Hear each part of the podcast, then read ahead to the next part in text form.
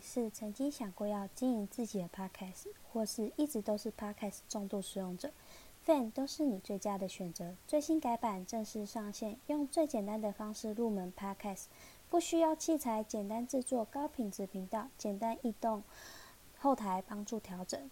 如果你只想当观众，这边也找到最多人最新的节目内容，像现在我就也在 Fan 上面现场播出当中哦。各位听众，你们好，欢迎来到创业小板娘的碎碎念，我是主播 L B。嗯，在做 Podcast 是在去年的时候，当初会知道 Podcast 是一个偶然之下看到某一位网红，他也在经营 Podcast，然后后来呢，我其实实际的接触，然后我觉得就是还蛮有趣的，就觉得其实有点像耳朵听的 YouTube。后来我就想说，诶，那我也可以借由这个平台分享很多很多的事情。但是后来我因为工作忙碌，没有什么时间录制，我就停摆了。然后到了最最近工作就是比较悠闲之后，我就决定要来好好的经营这一块。那最近又刚好接触到 Fan 这个平台，那我发现这个平台其实更有趣。可以跟听众线上的互动，然后就很像以前那种，就是开车的时候我们在听那个广播电台啊口音的方式，就是会觉得这样子的，就是经营模式会比较生动一点。对，然后我就想着，好啊，那那不然我就一边录制 podcast，一边线上播出跟听众互动，这样的模式我觉得。算是比较不了了，比较有趣。那其实一开始要分享什么，然后我其实也没有什么头绪。然后后来我大致想了几个方向，在我的 IG 上做一个投票。然后我发现呢，大家对于我的那个创业路程，其实算蛮有兴趣的。那其实也有一部分的人，他是。投美甲的专业知识，因为我自己本身是做美甲的。那有些是我自己的客人，他们就是对于美甲的专业知识，他们其实也算是有点小兴趣。所以在之后的节目录录制上面，我可能就是会再加一点点的一些美甲小知识，就至少满足一下一些就是客群的需求。对，然后我就想说啊，那不然我就把这些事情。分享给大家，然后来跟大家分享说，在我就是创业美甲美睫物美这个工作室的时候，我分享就是遇到的所有的酸甜苦辣。然后呢，在微创事业跟那个自由工作者在这职场上可能会遇到的什么问题？那或许也可以帮助到想要跟我一样创工作室的人，大概就是我这个节目的主要的内容。那在节目过程中，就是如果有有人想要 call in 互动的话，就是欢迎大家来跟跟我一起互动。那有有一些问题的话，大家也可以线上来就是问我，那我就是能回答我会回答，我会尽量回答你们。对，那其实呢，自己大概是在四年前的时候，我在台中开了一间小小的美甲个人工作室。那时候其实是，也算店面吧，就是店面，因为它算是在路边，然后就是一楼的那种，然后也不是那种住家。那我就是店面跟住家是分开的，但是它算是我。就是个人的一对一的服务，那主要就是经营美甲、美睫跟物美这这些服务。那当然还有做一些其他的。那今天这集呢，我会跟大家分享一下我的工作在真正营业之前准备了多久的时间，那大概要准备些什么，然后在开始之前又会遇到什么样子的事情。那遇到什么瓶颈呢？那我又会怎么去解决这些问题？那为什么又会想要创业？那又会为什么会接触到这个行业？那在节目的最后，我也会给一些想创业的人，就是一些过来人的建议。对，那不管就是你是想要当小老板，或是你想要开个小店啊，那这集节目的话，就是希望就是大家可以参考看看，也能够帮助到你们。然后呢，在刚接触美甲这个行业的时候，其实要追溯到蛮久之前的，我记得大概是在我大二上的时候吧。其实那时候我已经有打工，我大一就开始打工了，然后到大二的时候，我就是另外在做一个兼职的工作。那他这个工作的地方，他比较特别，他需要打扮自己。那一定会有人好奇，说是怎样子的打工需要打扮自己，打扮的漂亮一点。那他其实就是有点像是那种婚宴场所，那就是大家都需要喝酒嘛。那我们就是主要的工作就是说，哎，那你需不需要红酒？那主要是推销红酒的工作。那这红酒的工作的话，就是嗯，今天今天诶卖出一瓶的话，那我们自己的老板他就会有赚。对，他就有点像开瓶费的感觉。那那时候就是大部分我们去打工的人都是学生，然后全部都是女生。那大家就是会觉得说，那都是女生，那就打扮的漂亮一点。然后后来那时候，就是我就干到一个，就是跟我一个同事是同校的学姐。那其实我以前就是一个蛮爱漂亮的人。然后我就问了学姐说：“哎，学姐，你手上这指甲油还蛮特别的，诶，是？”是自己擦的吗？因为因为指甲油跟美甲其实有点不太一样。然后学姐就说：“嗯，不是哦，是光疗。”然后我就想说：“嗯，光疗是什么东西？”那我就想说：“啊，那那我就对这里有点兴趣。”他就帮我转介绍。那我第一次听到光疗东西，然后我就觉得还蛮特别的。那之后我就跟了店家预约。那预约的时候，到了店家之后，我从进门开始，我就是有点像一只小猫咪一样，就是到处看啊，到处瞄。我觉得所有东西都是我没有看过的，都还蛮新奇的，就好像来到一个新的世界一样。但其实我也没有想到，就是原来做指甲都这么久，就是这有点像，就是每一个人每一个就第一次要来做指甲人的感受。就是大家会觉得说，啊，指甲不就涂一涂嘛？那其实结果真的做下来之后，一做就是两个小时。那时候我自己也有点吓到。然后再从做完指甲之后，我就开始看我的指甲，我就觉得，哎，就是跟自己擦的不太一样。然后每天都看它的变化，它长长啊，然后，哎，怎么那么，就是它都不会掉啊，然后。它的亮度怎么都那么亮，然后我就开始，那时候其实已经有，我大学的时候 YouTube 就已经蛮流行的，然后我就开始看一些美甲的影片啊，然后我就看一些晕染啊、画画啊、发饰啊，我就开始每天每一种造型我都看着影片，每每一种造型我都尝试着自己去玩，然后玩玩一玩，我就玩出了一一些兴趣。突然有一天，我就想说。哎，那不然我就干脆去上课好了。不然我自己其实这样玩，有时候其实也不懂为什么跟影片差那么多，就是有一些美美嘎嘎都不知道。然后所以我就找了那时候我预约的那个美甲老师，我就跟他报名了课程。但当时我也没有想过他会变成我现在吃饭的工具，所以有时候我都会。跟人家说，其实我也算蛮幸运的，因为很多人都会说，诶，你自己开工作室，然后你这兴趣当饭吃还蛮不错的。那我都会跟他们讲说，就是我也算是蛮幸运的，我很早就找到我自己的兴趣，我自己的就是未来在哪里。那或许有些人可能他一辈子都不知道自己要干嘛，所以就是找到自己的兴趣当饭吃，我觉得算是蛮幸运的一件事情。对，然后在创业之前，其实。我在台北有待了一阵子，那时候其实是在一个小工作室，情跟就是熟悉的人合作。然后我记得那一年我好像二十二岁，对，大概是在五年前左右。然后我觉得创业有一部分原因也是因为我自己的个性很好强。至于这是为什么，突然会讲到这个，我等下会晚一点就会讲到，就会跟你们解释。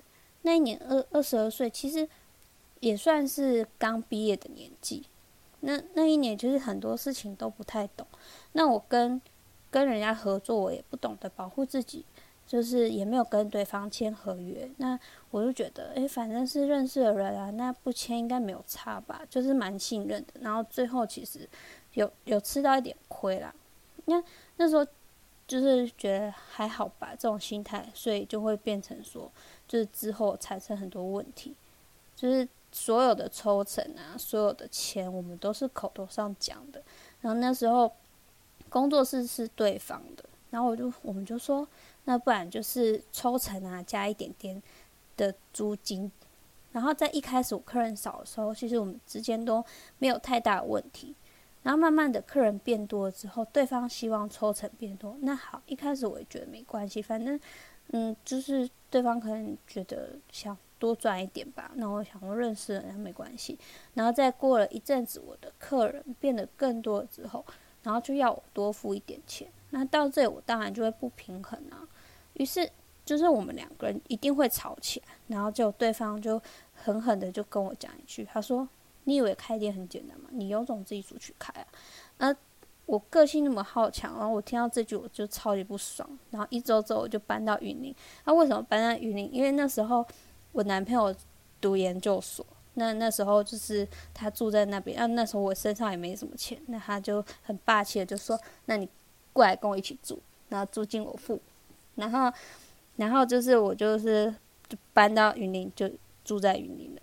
那就因为这一句话，就是激怒我，让我有想要创业的冲动。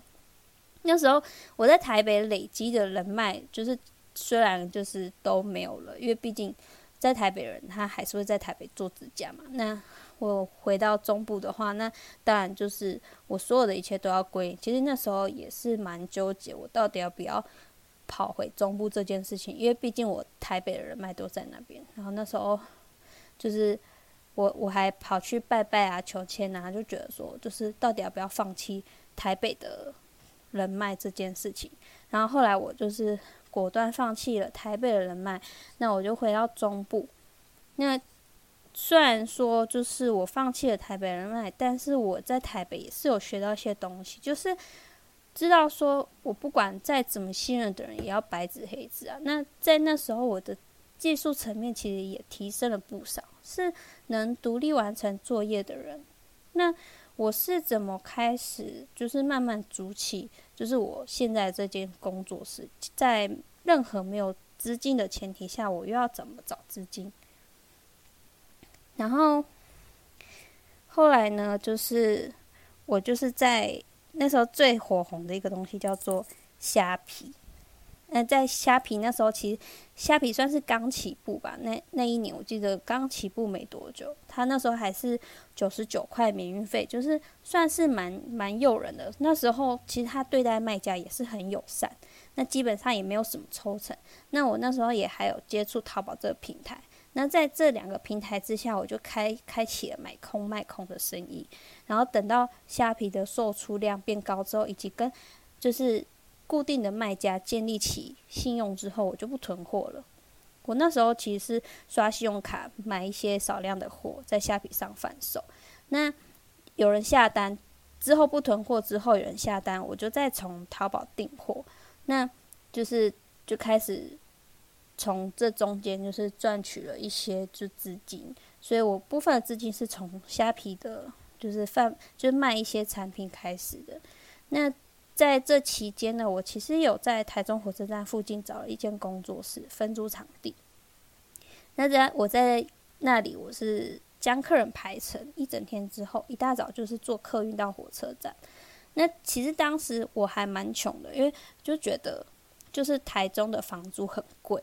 那在云林一间小套房才三千五，那房租男朋友说他要负责。那我在我在云林乡下地方吃饭一天可以压在一百到一百五左右。那其实云林台中来回的车钱也才两百块。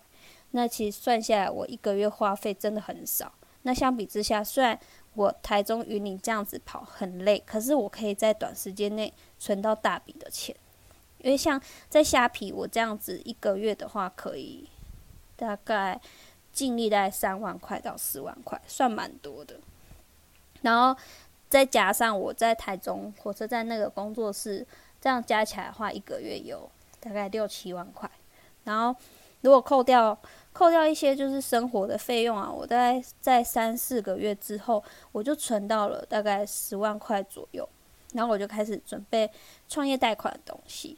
那这个东西其实对于一开始要创业的人来说还蛮重要的，可因为它非常的麻烦，你因为你必须要有劳健保，然后你还要去上课，然后还有工商登记，因为你还没有创业之前，你就必须要去登记，因为这就是他们的规定。那工商登记的条件就是你必须要有房子给你做登记啊，可是那时候我就没有房子啊，然后我就觉得不知道怎么办，最后就是我是用我。就是爸妈在花莲的房子做商业登记，因为你如果说在在都市，你就是必须租一间办公室，可是这样子它就是另外一个开销。那还有一个，我觉得最麻烦、最麻烦就是你必须要有一个实际在营运的工作室。可是问题来了，你你今天你要创业，你根本就不是就是不是有工作室的人啊。那你要创业的话，就是。你必须先搞一个工作室，你才能够去帮办那个创业贷款。我觉得这是一个就是很奇怪的地方。后来我那时候就是觉得就不知道怎么办。后来我就想说，好，那我们家三楼没有在用，那我就是在我们家三楼用了一个工作室给专员看，就是做做一个样子给他们看。这一点我就真的觉得很奇妙。为什么我们创业者就是没有钱想要创业，然后办了创业贷款？那结果却被刁难说：“哎，你必须先要有工作室才能够创业，然后才能够办那个创业贷款，这很不合符合那个逻辑啊。”然后我觉得就是在办创业贷款的人，就是一定要记住，就是你如果假如说你有信用卡的话，你一定要记得准时缴钱，因为我就是那个就是忘记缴钱人，然后就。